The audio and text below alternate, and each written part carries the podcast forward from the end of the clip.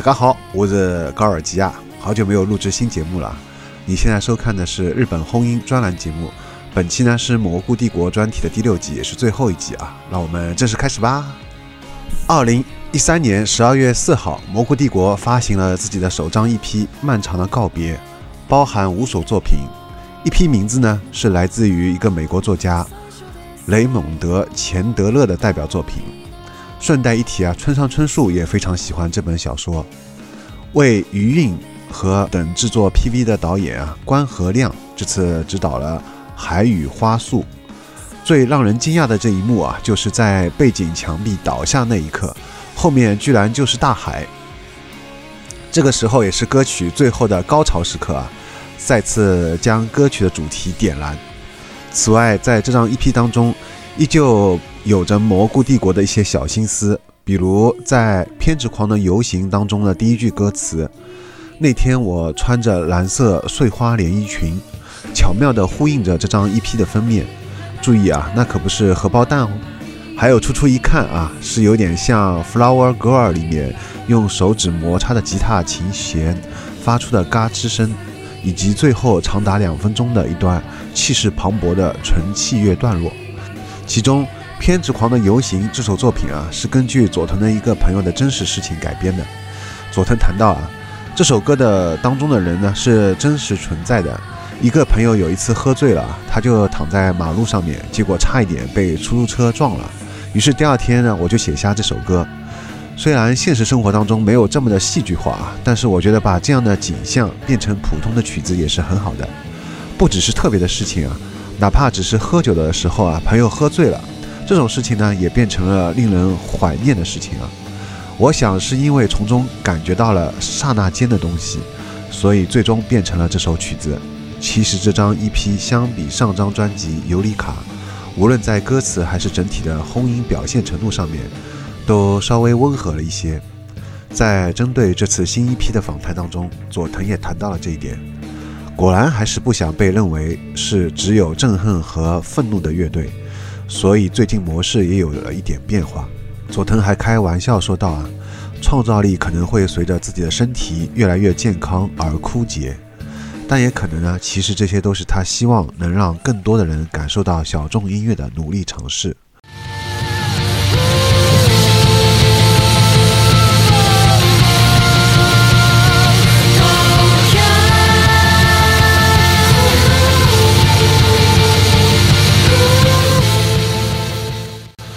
二零一四年二月，他们在东京涩谷啊举办了第一场专场演唱会。二零一四年九月九号，蘑菇帝国发表了自己的首张单曲《东京》，许多音乐人啊都用过这个标题。而在这次的单曲《东京》当中，他们成功的将自己的声音再次升华为大众能够接受的流行歌曲。这次 PV 由著名导演深津昌和来指导。他曾经给许多日本大牌乐队拍过 MV 啊，包括以下这些，并且邀请到了著名演员旧田麻美参演。二零一四年十月二十九号，蘑菇帝国在 UK Project 旗下发行了第二张全长专辑《虚幻的仙境》。专辑内出现了轻快的歌曲，从歌词到旋律上都和以往有着非常大的不同。而最轻快的几首，包括像《视听效应》。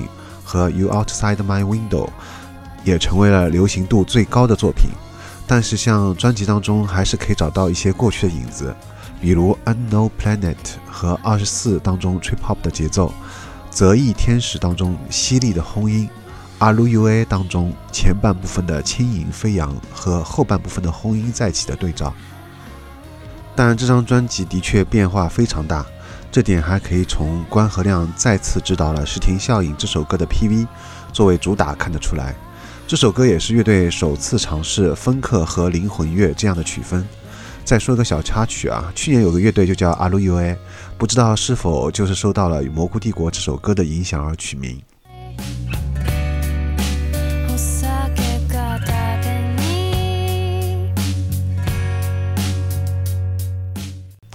二零一五年，蘑菇帝国离开了独立唱片公司 UK Project，转而签约主流唱片公司 EMI，正式主流出道。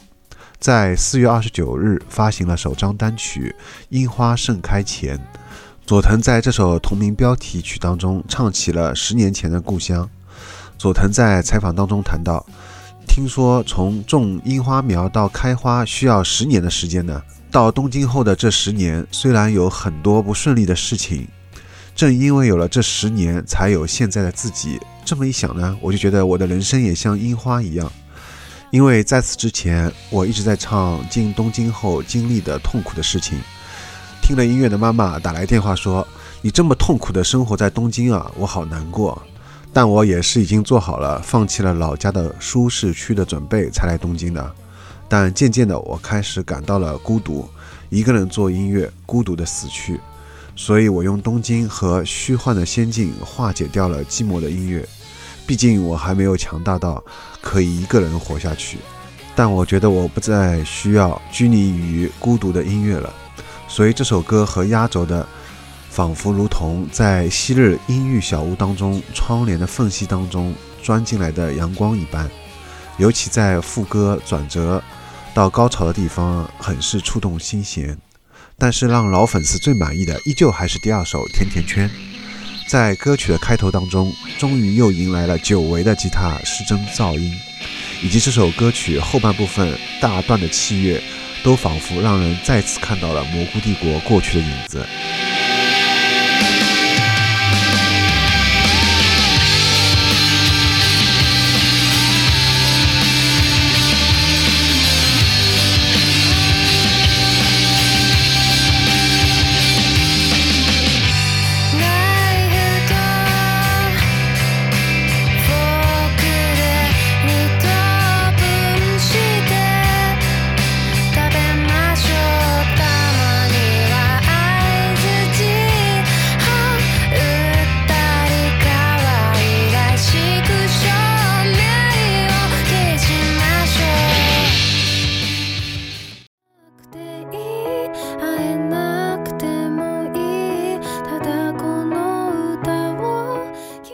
二零一五年十一月十一日，蘑菇帝国在 EMI 旗下发表了自己出道的首张全长专辑《猫和过敏症》。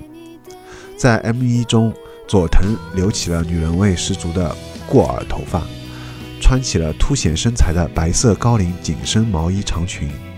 其他乐队成员从发型到服装打扮都更时髦了，但整体的白色为主的基调并没有突出乐队原本的个性。反而在外观上面将蘑菇帝国和其他日本乐队同质化了，并且在歌词中首次大量出现了“想念你，想要你，爱着你”啊这一类甜蜜的歌词。不仅如此，还首次使用了键盘等弦乐的加入。佐藤在谈到这次的转变时候说道：“啊，也许是因为我年纪大了，以前呢喜欢看晦涩的书和电影，但是现在我的口味发生了变化。”最近我听了很多励志歌曲，真的很让我受到触动。我觉得过去描写的是悲剧中的悲剧，啊，现在变成了喜剧中可窥见的悲剧。特别是从《久别重逢》那张 EP 开始，我开始意识到还有一种轻快的声音，或许只有充满低保真 Lo-Fi 和垃圾摇滚 Grunge 的，才让人恍然想起这是一支曾经的另类摇滚乐队。这势必啊引起了老粉丝的强烈抵触，但不可否认的是啊，这些小情歌却也成功的吸引到了以前没有接触到这类另类摇滚音乐的新粉丝。侬来听啥？追名林檎。还有呢？蘑菇帝国。除了搿眼，还有啥好听的啦？日本红印。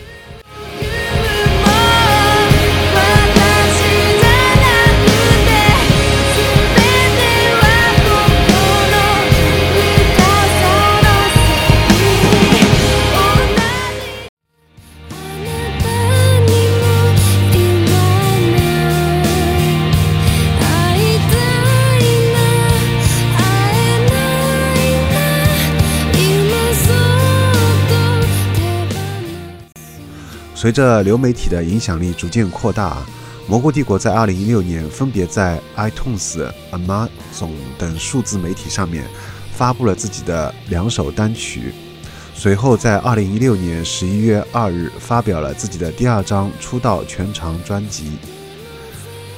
同名主打歌也是电影《滚烫的爱》的主题曲，由宫泽理惠和小田切让等主演。在 PV 中，佐藤的头发比猫和过敏症时期更长了。不过这次，岛田大介终于找到了合适的服装和颜色，以藏青色和黑色为主的基调和带有设计感的服装，都非常契合乐队原本小众又很酷的个性气质。并且再次听到了吉他手阿酱用手指在电吉他上面的不断拨弄出来的吉他音效。阿酱的吉他爆音和轰音，和佐藤传统的吉他音效形成了巧妙对比啊！顺带插一句，恰好电影《滚烫的爱》又是由我最喜欢的日本演员小田切让主演的，但是这张专辑里面几乎已经完全被小情歌占据了。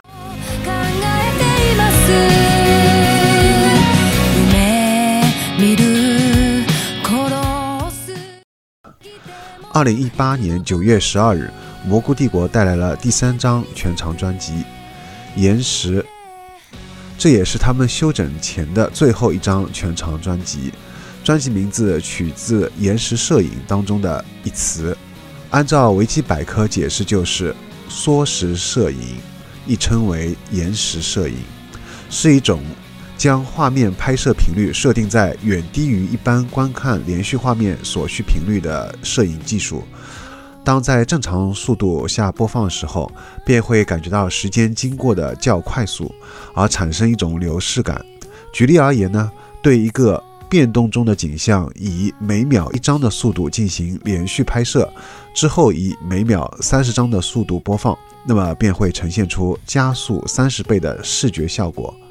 按照佐藤的说法，就是啊，这是我的生活的记忆和各种风景的专辑，个人的时间推移的记录，这就是它的意义。这是一张岩石专辑啊，整张专辑当中最让人惊艳的就是《走钢丝》啊这首歌，前奏的吉他轰鸣声让人瞬间回到了十多年前出道前的蘑菇帝国，在高潮之前的吉他啸叫声让人无法抗拒。随后，佐藤在高音上的拖音和转音上面呢，都酷似追名林檎刚出道的时期啊，直抵灵魂深处。这是一首堪称完美的词曲俱佳的人生佳作，也是久违了的蘑菇帝国最原始面貌。同时，这也是佐藤在整张专辑当中最满意的一首。我喜欢《走钢丝》这一首歌，出类拔萃。虽然也是非常深沉的曲子。但我从创作开始就很喜欢这首歌曲的和弦，旋律也很不错。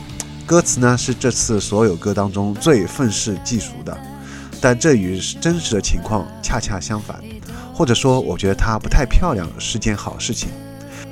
双反馈让吉他变得非常猛烈，有一段根本没有吉他，只有节奏部分和唱歌的那一段也非常不错。我觉得这首歌是那种你在现场演奏的时候就能进入的歌。如果没有这首作品，这张专辑的分量会很不一样。另外呢，佐藤在谈到这次写词的时候，也和之前有一些不同。这次啊，经历了很多打磨，我没有把重点放在悲伤或愤怒的等情绪上面，而是让歌词展现的更加多面化。我希望这将是一个更复杂的情感集合。在歌词中呈现悲伤和愤怒的情绪是非常强烈的，但如果真想要这么做的话，是非常容易做到的。但我不想把这种情绪过多的抛出来，这样我们就不会有太多的判断。我希望根据听众的性格和当时的动机，听起来会有不同的效果。所以我在写词上面更加谨慎，反复推敲。另外，这次专辑当中啊，像也是不错的作品，甚至像。喉咙震颤的瞬间啊，这句当初在采访当中说过的话也出现了歌词中。在回想起佐藤当初对励志歌曲的思考之后，创作出来的这样的作品啊，就更让人感动了。最后呢，总结一下蘑菇帝国在地下时期和 UK Project 旗下的音乐啊，可以看出，在正式出道前的蘑菇帝国呢，并没有太多的围绕失恋和恋爱展开。而且另类摇滚的音乐风格很突出。在签约 EMI 正式出道之后呢，乐队的音乐风格发生了巨大的变化。这个时期的确唱了非常多恋爱为主题的歌曲，但是在燕麦旗下发完的第三张，也是乐队休整前的最后一张专辑，却又有了一些回归的味道啊！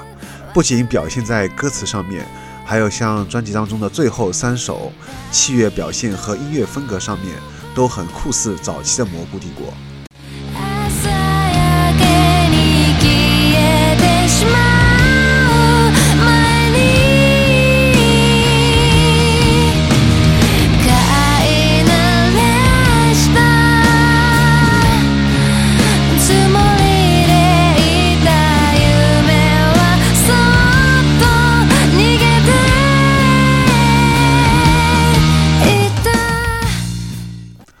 二零一九年五月二十七日，贝斯手谷口离开乐队，接手家族事业。据此呢，乐队在同一天进入了休整状态。注意啊，他们强调的不是解散，而是停止活动。啊，就像在节目开头说的那样呢，蘑菇帝国是非常罕见的，从组建至今没有更换过一个乐队成员的乐队啊。不仅如此呢，因为贝斯手要继承家业啊，就此宣告休整。而没有寻找一个贝斯手来代替继续啊，也属于非常少见。虽然蘑菇帝国暂时处于休整状态，但其实除了贝斯手谷口啊是真的离开了音乐之外呢，其他几位成员还是继续在音乐上面寻求发展的。佐藤其实在蘑菇帝国发行《年时》之前呢，就已经在环球唱片发表了自己的首张个人全长专辑，并且积极的参与到各种广告和电影主题曲当中。并在二零一九年十一月十三日还带来了个人的第二张全长专辑《Planet》，而鼓手西村则和另外一个主唱还有贝斯手一起组建了一个乐队叫艾德啊，并且也发行了首张 EP。所以呢，各位成员可以说是在音乐的道路上面没有停过。至此，蘑菇帝国的故事啊暂告一个段落了，期待他们重组那一天早日到来。